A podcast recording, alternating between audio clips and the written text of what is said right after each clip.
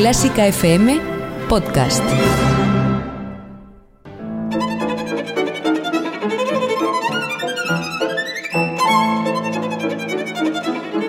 Hoy toca con Carlos Iribarren.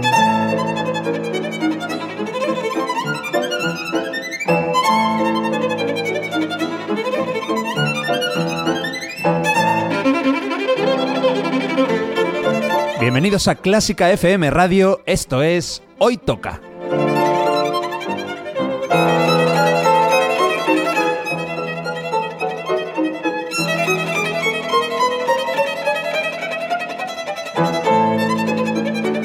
Vamos a escuchar música de calidad, de primera categoría. Algunas piezas son conocidas, otras no tanto, pero todas tienen algo en común.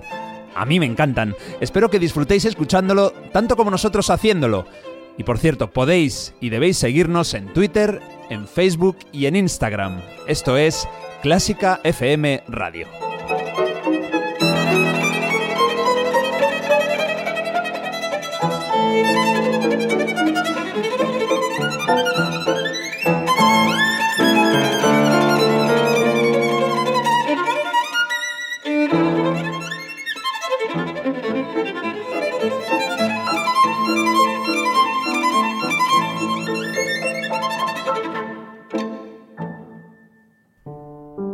No pertenecemos a un gran medio de comunicación.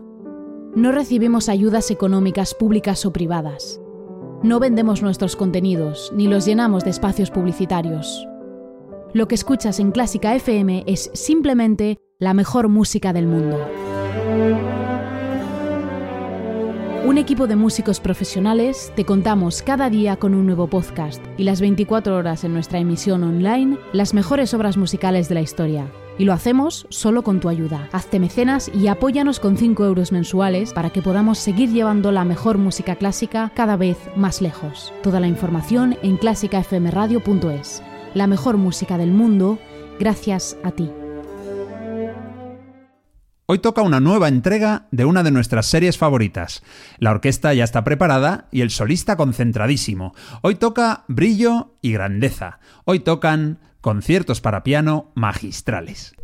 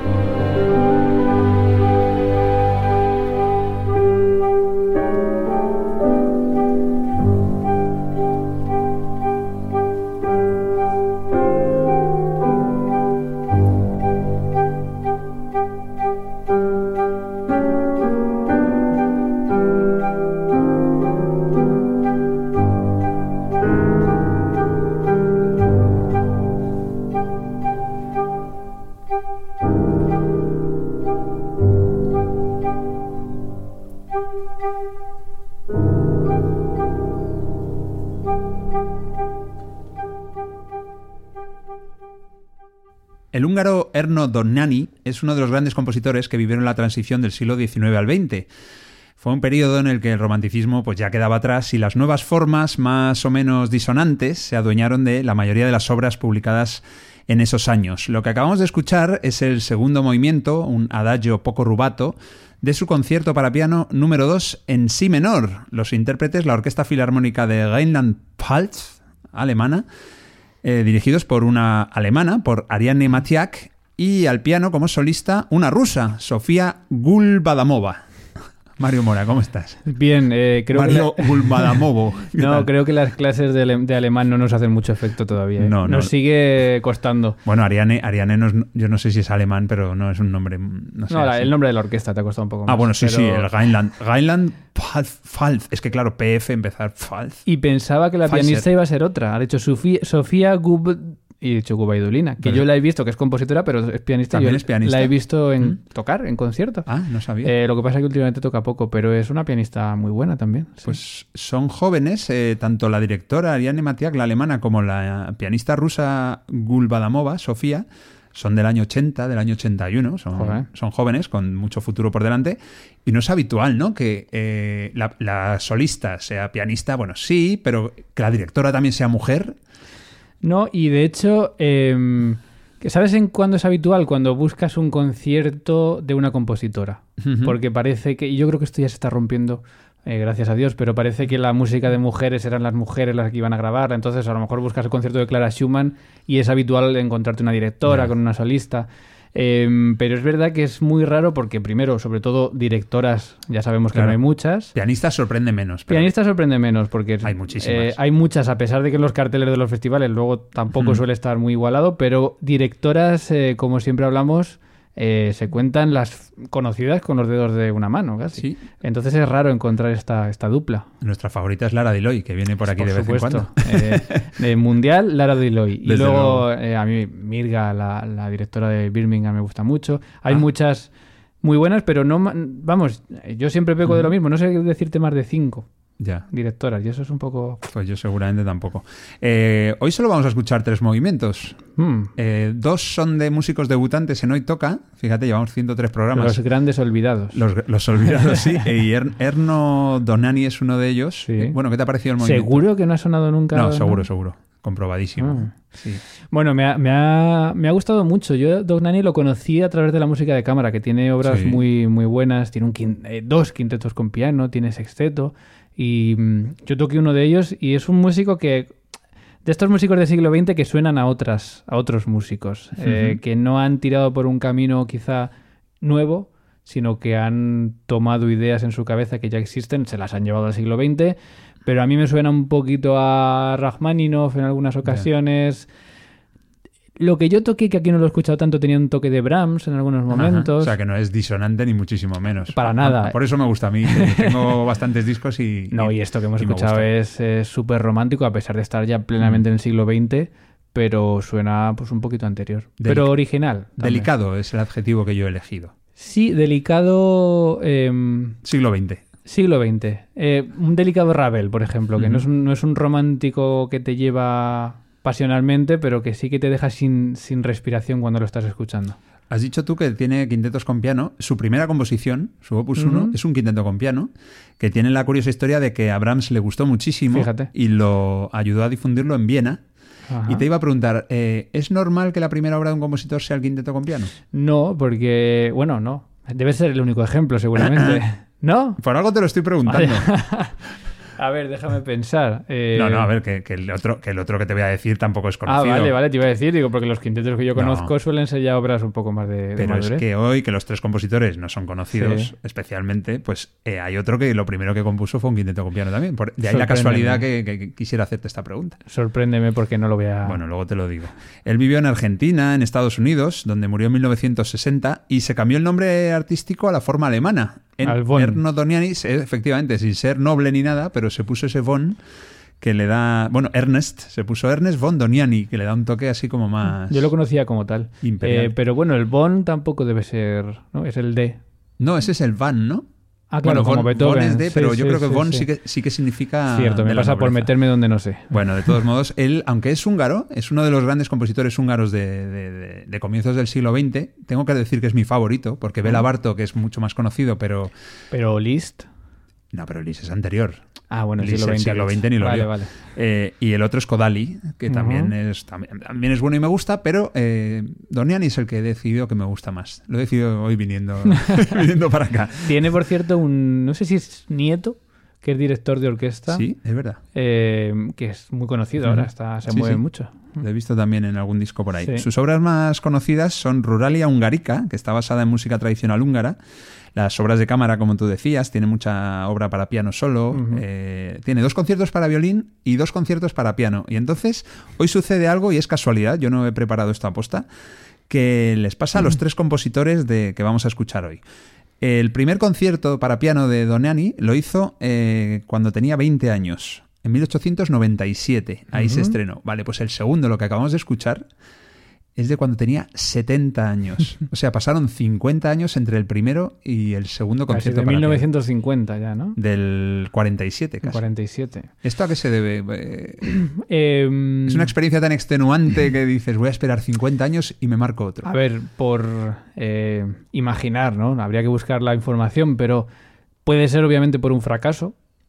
Eh, porque el primer concierto no funcionase y quizá dijo, bueno, quizá no es lo mío este Voy- formato. Voy a hacer mis obras intimistas para piano y Claro. que es más difícil criticarlas. También puede ser por un acierto, decir, oye, esto me ha quedado tan bien que a ver si voy a hacer otro. Sí.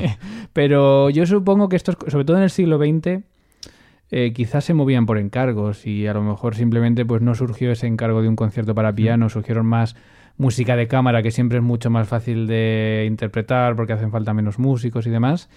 Estoy elucubrando. Ya. Eh, Sí, sí. No lo sé. Porque sobre todo por encargos en el siglo XX, yo creo que en el XVIII ¿no? todavía sería más, ¿no? Con los mecenas de, de Mozart, de Bach, de... Es que claro, además hay que ver, eh, porque has dicho que se fue a Estados Unidos, se Sí, fue a América. Argentina y es decir, Estados Unidos, quizá ¿eh? la, la guerra como tal a él tampoco le afectó tanto.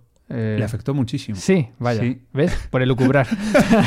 Pero me encanta que Cuéntame. lucubres. Pues le afectó tanto que dos hijos suyos murieron en la Segunda Guerra Mundial, uno en combate y el otro eh, fue ejecutado por los nazis porque parece que le descubrieron preparando un complot para matar a Hitler. Joder, pero entonces sus hijos estaban en Europa. Sí, claro, claro. Ah, bueno, por es- eso hombre, a él se, él se fue, quizá a tiempo. no él lo nació sé. en el 1877. Bueno, en la Segunda Guerra Mundial ya tenía sus años, claro, sí, sí. Sí. Tenía bastantes años. Pero sus hijos sí. Él se, Es fue, se fue a América ya más tarde, ¿no? Me imagino, en Eh, los años 40. Lo 50. comento un poco porque precisamente, claro, la, la- pues para entender la música del siglo XX muchas veces, sobre todo la de la primera mitad, hay que entender el contexto histórico, ¿no? Y las guerras hicieron muchísimo, tuviesen- tuvieron muchísimo efecto en la música de muchos compositores, de Prokofiev, eh, de todos los Mm. expresionistas, ¿no? Entonces, claro, Dohnányi va por otro lado. Su música no suena a eso, no suena a las guerras, no suena al a expresionismo. Entonces entiendo que huyó de, no sé si de la guerra o de ese estilo, no lo sé. Bueno, no lo sabemos. Oye, lo- tampoco podemos aquí contar la vida entera. Me quedan dos apuntes por Hemos venido a escuchar música, Sí, que a, no pe- que a pesar de ser considerado, y bueno, es, es un compositor húngaro, está claro, él nació en el Imperio aust- aust- austrohúngaro, pero nada que ver con Hungría. Él no nació en Hungría, él nació en Bratislava, que es la capital de la actual Eslovaquia. Pero bueno, ya después sí que estudió y vivió en Hungría y es considerado por ello uno de los grandes compositores húngaros. Y lo otro que te iba a comentar era lo de los hijos, así que ya te lo he dicho. Eh, vamos a irnos a Inglaterra con un compositor que también debuta en Hoy Toca y que seguramente es el menos conocido de los tres, seguro, seguro, vamos. Percy Sherwood, no sé si te suena. No tengo el placer. ¿Dónde dirías que nació? ¿Has dicho de Inglaterra? Sí, he dicho que nos vamos a Inglaterra Eh, por algo. Ahí, ahí- Nah, eso es, es muy difícil. No, no, no es difícil. Eh, No, bueno. Venga, en. Brighton. No, nació en Dresde, en Alemania. Ah, pero nos vamos a Inglaterra porque, a ver, es un compositor que se llama Percy Sherwood, más inglés que eso, es difícil. Claro.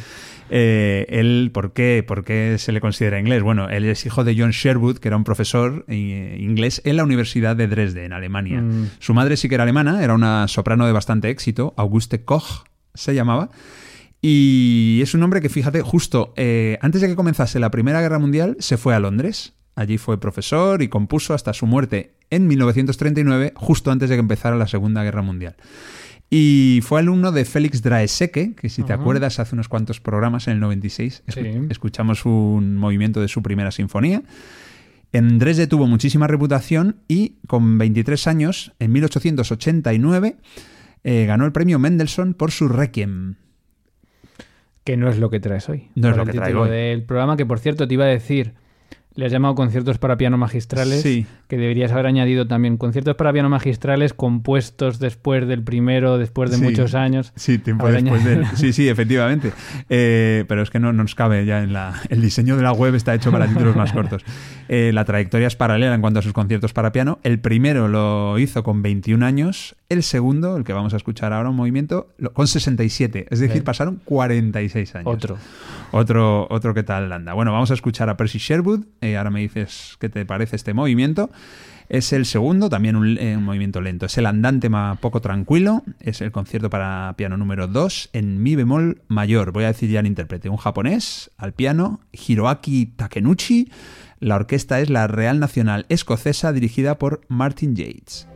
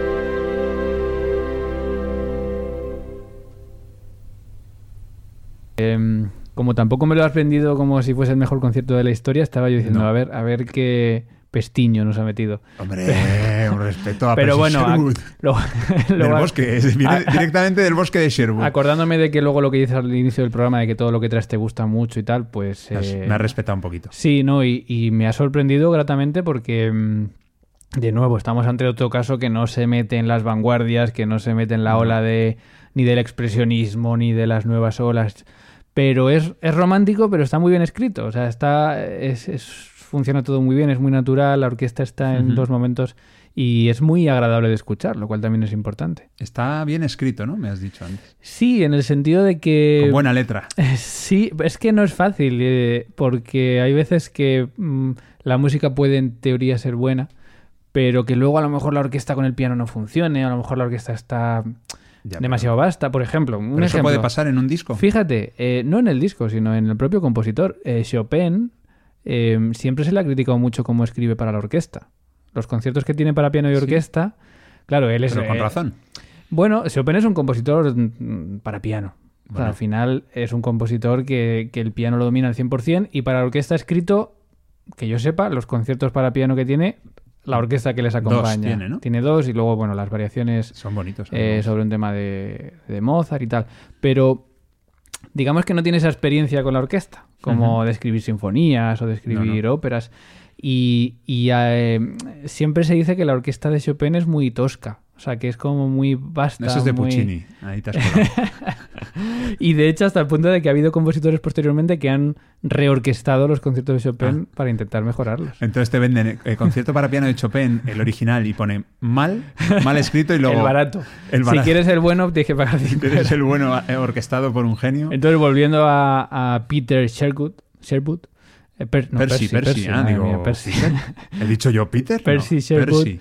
eh, creo que está muy bien escrito, o sea que, la fu- que funciona muy bien la orquesta, el piano con la orquesta y todo, todo muy natural. Vale. Que el, el- se me ocurre que podías hacer con tus Mm. alumnos, tú que eres Ujú. profe de piano en Sí. el Conservatorio Superior de Música de Castilla-La Mancha bien, de Albacete. Sí.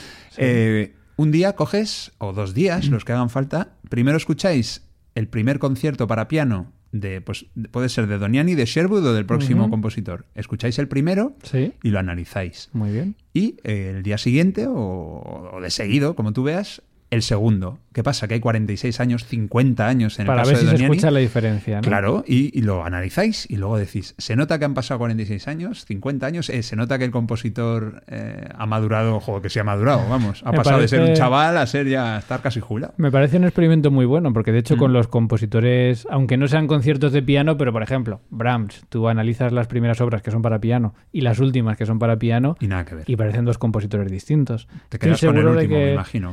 no. No, ¿No? eh, Brahms es, es una tarta eh, que me comería entera. O sea que no, Te vas a enganchar no, de no me voy a quitar ni la nata ni nada. Vale, vale. Eh, así que estoy seguro de que con estos conciertos pasa igual. Hay mucha diferencia de escritura, de estilo y de, y de todo. Bueno, pues también lo podrías hacer con nuestro siguiente y último compositor, eh, el polaco Moritz Moskowski.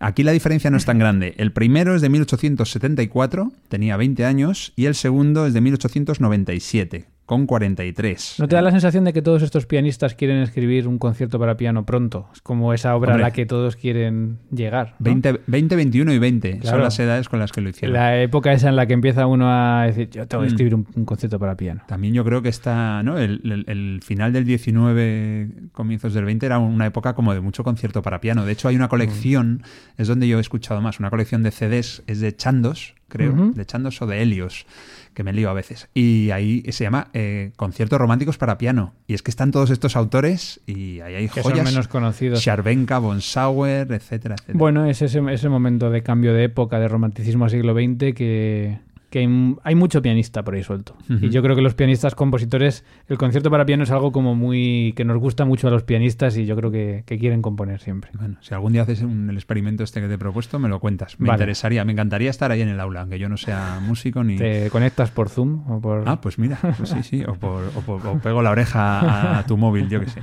Eh, decía que era polaco, eh, Moritz Moskowski, nació en Wrocław, eso es actual Polonia, en 1854, murió en París 71 años después. Y lo curioso es que era de familia adinerada y sin embargo murió en la bancarrota. Cometió dos errores. Uno fue ceder sus derechos de autor y el otro inver- y el otro invertir en activos de Alemania. ¿Cuándo? Pero, pero ¿cómo, ¿cómo que ceder sus derechos? Yo te digo lo que he leído. Ceder sus derechos de autor, pues igual se los cedió a una, a una editorial, a una... Ah, bueno.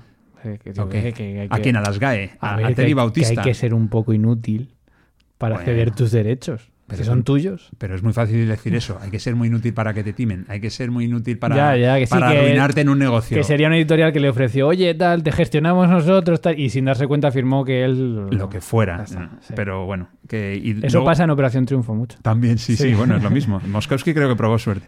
Y lo otro que te decía es que invirtió en activos de Alemania justo antes de la Primera Guerra Mundial. ¿Qué pasó? Que al Kaiser no le salió bien la guerra y... Tuvo, no tenía buena vista este No, hombre. No, ya- hombre, es un tío que ya te digo que nació en una familia con- de posibles, con mucha Sí. pasta y acabó... No tuvo buenos asesores o No. no. no. Se casó con. Tuvo una pérdida trágica, creo, de su primera mujer, incluso creo que también de su hija. Y su segunda boda fue con Henriette, Henriette Chaminade. Ah, que es la hija de... No, es la hermana de Cécile Ah. Chaminade, una Mm. importantísima compositora, Compositora. y pianista romántica francesa. Y es un hombre conocido sobre todo para piano. Él estudió en Berlín, se ganó la vida como compositor, pero sobre todo como pianista también. Fue director de orquesta y violinista. Y a ti te suena sobre todo la obra para piano, ¿no? Sí, eh, y sobre todo los estudios que tiene. Es un poco como, ya hemos hablado alguna vez de Czerny, ¿no? De Ujú. Czerny, que es un compositor que los pianistas un poco tenemos ahí como cruzado porque lo que más conocemos son sus estudios, que Sí. son esas obras que nos ponen a prueba cuando somos estudiantes. Y precisamente eh, este compositor, que siempre me a decir su nombre, Moskowski, ¿no? Perfecto, lo has dicho. Bien. Mo- Mosca en ruso, Eh, en polaco. Creo que estoy aprendiendo ya los idiomas. Moskowski. Eh, em, eh, precisamente tiene también unos estudios para piano que son muy habituales entre los estudiantes de 13, 14, 15, 16 años, que todos hemos pasado por alguno de ellos. Y claro, nunca es lo más agradable de estudiar porque pierde un poco esa parte musical y Claro. es todo mucho más mecánico, Se mucho más en técnico. obligación. Luego es verdad que a raíz de eso, pues sí que he conocido obritas para piano que tiene, pero no he tocado nada más que algún estudio suyo. Pues tiene cosas muy bonitas. Mm, ¿no? y, He escuchado varios discos. y estoy seguro de que este concierto también lo va a ser. Tiene una ópera, eh, Boabdil, ¿Mm? y tiene danzas españolas. Pero Boabdil tiene que ver con, con Granada. Claro. ¿no? Vaya. Bueno, Boabdil no no sé, fue- pero, pero igual también hizo más cosas. Es que yo la historia la tengo un poco... Uf, yo soy fatal en historia, pero yo. ¿Quieres que hablemos de historia de la conquista de Granada? No era Boabdil, Boabdil, moro de la morería. ¿Ese era Boabdil? No, Abenamar. Aben- era. Bueno, da igual. El caso es que compuso unas Amenábar, que no el director de... Que no, no, no. Este es otro. Y nada, pues eh, para mí tengo que decir que es mi, mi- mi- mi movimiento favorito. De los tres del programa de hoy, solo nos han cabido tres porque son largos y tampoco podemos hacer un programa de hora y media, pero yo creo que, que este es mi favorito. Melódicamente es el más bonito, también es, es estilo romántico y Moskowski es que es un compositor que me gusta mucho. Déjame añadir, para que no quedemos como ignorantes de la historia, Ah, que has buscado algo. ya que ahí. tengo aquí un ordenador al lado, Venga, venga. que no íbamos mal. Sí, que fue el último sultán del, sultán del reino nazarí de Granada. Eso es. O sea, que fue el que lo perdió. En 1492, ¿no? Los reyes católicos... El le que se fue llorando, ¿no? El de no llores como un... Pues puede ser. Eh, madre mía, como No, nos esté no sabemos ni acabar la frase.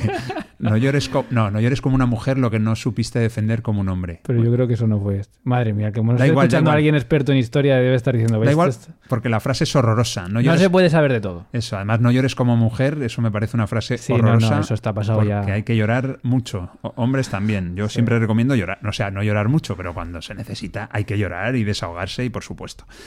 De eso no nos vamos a avergonzar nunca. Bueno, pues nada, que... El, llanto de Boabdil se llama. Es que estoy aquí ya en ¿La Google. ópera? No, Ah. la frase. Vale. No llores como mujer lo que no supiste defender como un hombre. Bueno, pues ibas bien encaminado. Entre tú y Google, ¿eh? en diferente proporción, habéis salvado el final del programa. Por cierto, su primera composición con 13 años, ya lo decía antes, un quinteto con piano. Ya me has dicho que no tienes ni idea de por qué dos compositores de los tres del programa debutaron con esa composición que no parece Por precisamente algo son menos conocidos. la más fácil. También puede ser, también puede ser. Bueno, vamos a, vamos a escuchar a Moskowski. eh, también un movimiento lento, también un segundo movimiento de su concierto para piano número 2 en mi mayor, es un andante y los intérpretes son la Orquesta Sinfónica de la Radio Nacional Polaca, dirigidos por Antoni Witt, y el intérprete, el solista, el pianista es Markus Pawlik, todo queda en casa, todo Polonia aquí. Muy bien. Mario, un placer, El mío, me ha encantado conocer estos dos que hemos escuchado y voy a disfrutar del que queda. es mi favorito, a ver si te gusta. Venga. ¿Vale? Bueno, pues nada, a ver si a vosotros también os gusta, que de eso se trata, de que aparte de escucharnos aquí al, al abuelo Cebolleta y a su nieto, Bueno, somos más bien padre e hijo, ¿no? Por edad todavía padre e hijo. Casi hermanos, Pablo. Casi Eh, hermanos, qué bonito. Que... Iba a llamar Pablo, madre mía. que además de Después de ciento y pico programas. Ya, a, a Percy Sherwood le llamas Peter Sherwood, a mí Pablo, pero bueno, tengo cara de Pablo, me lo dicen mucho, sí, sí. Eh, espero que aparte de nuestras charlas, pues, o por lo menos que os guste muchísimo la música que, que escuchamos aquí en Clásica FM. Tiene que gustaros porque es la mejor música del mundo, eso está clarísimo. Es la misma que suena, claro, en Hoy Toca. Hasta el próximo Hoy Toca.